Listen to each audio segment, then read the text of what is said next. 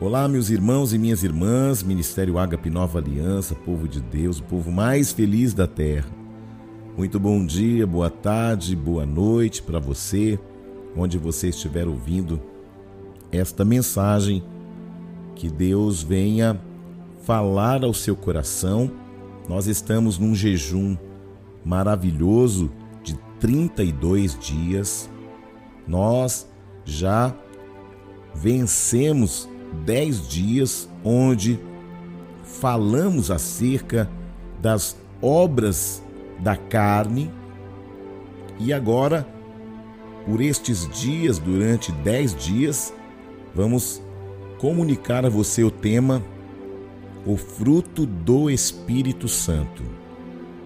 O fruto do Espírito Santo é uma seleção de virtudes que são produzidas pelo Espírito Santo na vida de todos que foram feitos filhos de Deus. Esse fruto ele resulta em uma conduta, em uma vida de integridade que está de acordo com a vontade de Deus. Amém? O apóstolo Paulo, quando ele falou acerca das obras, ele fala no plural. Mas quando ele fala do fruto, ele fala no singular. Então imagine uma mexerica, uma pocã. Do lado de fora, você vê uma fruta só.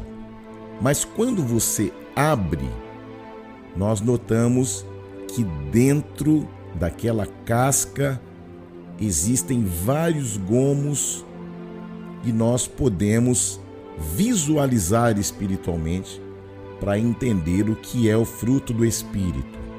Quando eu e você cremos em Jesus Cristo, que sendo Deus se fez homem e habitou entre nós, morreu em nosso favor na cruz do Calvário, ressuscitando dentre os mortos, nós somos salvos.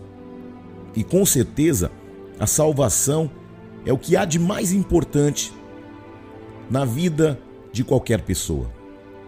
Ser perdoado, ser aceito, redimido, e então Deus nos recebe a partir do sacrifício do Senhor Jesus e ele nos dá o dom da vida eterna descrito em Mateus 16, 26. Amém? Quem está aí? E a partir daí existe algo que é obrigatório. E o que seria? Uma vida transformada, de Romanos 12, 2. Transformai-vos pela renovação da vossa mente, para que experimenteis qual seja a boa, perfeita e agradável vontade de Deus. Afinal, se de fato houve uma conversão, significa que nós morremos para a vida que tínhamos antes. As coisas velhas passaram, incluindo conceitos, crenças, prioridades. Então, eu passo a viver uma nova vida em Cristo Jesus. Mas a questão é: como que isso funciona na prática? Uma das primeiras coisas que acontecem logo após a conversão é descobrirmos que agora o nosso maior propósito de vida é fazer a vontade de Deus. 1 Coríntios 6, 20. E descobrir o que Ele espera de cada um de nós. Na verdade, não se trata de nenhum segredo. Jesus deixou claro em João 15,16, onde ele diz: Vocês não me escolheram, mas eu vos escolhi para que vocês possam ir, dar fruto e que o fruto de vocês permaneça, a fim de que o Pai vos conceda tudo que pedirem em meu nome. Jesus nos escolheu para darmos frutos e um fruto que permaneça. Essa é a vontade de Deus para a sua vida, para a minha vida. Mas do que se trata esse fruto? Talvez você possa pensar que sejam vidas que conhecerão a Jesus através de nós, mas na verdade não. O fruto aqui é singular. Trata-se de um fruto, o fruto do Espírito. Dentre tudo aquilo que nós podemos desejar na vida, nada vai superar o fruto do Espírito Santo. Por mais que a gente não se dê conta, aquilo que nós mais buscamos em toda a vida, com todo esforço, estudando, trabalhando, é tudo que nós encontramos no fruto do Espírito. Mas, apóstolo, o que é o fruto do Espírito? Gálatas 5 diz que o fruto do Espírito é amor, alegria, paz, paciência, benignidade, bondade, fidelidade, mansidão, domínio próprio. Gálatas capítulo 5, versos 22 e 23. E por mais que até seja possível alcançar algo semelhante a isto através de nosso esforço pessoal, sem o Espírito Santo, o resultado será sempre limitado, temporário e totalmente dependente das circunstâncias, seja de saúde, seja financeira, seja emocional. O segredo é que quando nós entregamos a nossa vida ao Senhor Jesus, o Espírito Santo passou a habitar em nós. 1 Coríntios 6,19. E é somente através da ação dele que o fruto é gerado em nossa vida. O fruto do Espírito independe das circunstâncias. Mas uma vez gerado e desenvolvido, ele permanece por toda a vida. Embora o Espírito Santo nos fala por meio da palavra do fruto do Espírito como um fruto, sendo nove em um, eles formam um no todo dentro de nós, representando uma forma completa, trabalhada e transformada por Deus em nosso caráter. O que você vai ver durante esses dez dias é que Deus, Ele não nos melhora. Ele nos dá o Espírito que nos convence do juízo, da justiça, do pecado. Ele então, por meio do seu Espírito, nos dá condições, ferramentas que nos darão verdadeiras condições reais para uma verdadeira transformação. Ele nos ajuda na reconstrução de nossa índole, de nosso caráter. Amados, a palavra de Deus é a mente de Cristo. Jesus é a verdade. A palavra é a verdade. Então a palavra é o próprio Cristo.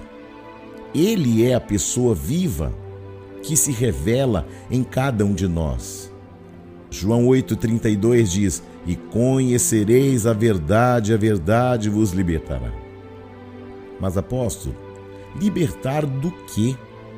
Do engano do diabo, da cegueira espiritual que não te deixa ver a verdade das coisas. O diabo cegou o entendimento dos incrédulos. Mas a palavra revelada por Cristo pode nos dar condições para que a nossa mente humana seja transformada na mente de Cristo. Essa palavra tem que estar enraizada dentro de nós para que possamos crer espiritualmente e produzir o fruto.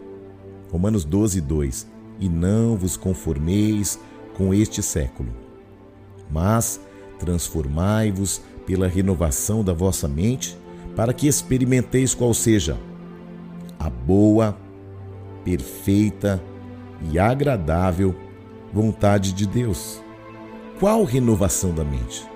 Que nos faz reagir menos com cinco sentidos e mais na direção do Espírito Santo, que está onde? Dentro de você, dentro de nós, em nosso interior, que nos faz enxergar a vontade de Deus para nós.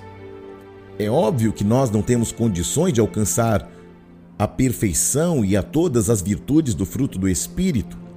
Aliás, nenhuma delas. Mesmo assim, o nosso alvo deve ser chegar o mais próximo disso. O mais próximo de Jesus Cristo, que foi o único perfeito e aquele que nunca pecou. Portanto, lembre-se de que quem desenvolve o fruto é o Espírito Santo. Mas a velocidade com que isto acontece depende de cada um de nós. Quanto maior for a nossa obediência à direção dada pelo Espírito Santo, mais rápido nós iremos desenvolver o fruto do Espírito. Por conta disto, teremos a verdadeira transformação de vida e estaremos aptos a influenciar aos que estão à nossa volta, que estão à beira do caminho, que precisam de alegria, de paz, de amor, que precisam de longanimidade, de paciência, de amabilidade, de benignidade, de bondade, de mansidão, de domínio próprio, de fidelidade. Você é aquele que Deus quer usar como uma referência poderosa para que todos aqueles que andarem ao seu lado percebam a diferença entre o que serve e o que não serve a Deus. Bem-vindos à nossa segunda etapa do jejum de zero açúcar, orando, meditando na palavra, buscando entendimento, indo aos cultos, se permitindo ser transformado, buscando a renovação da mente. Por quê? Para que possamos experimentar a boa, perfeita e agradável vontade de Deus. Amém? Deus abençoe. Que a cada devocional de cada dia, o Espírito Santo fale poderosamente ao seu coração. Graça e paz.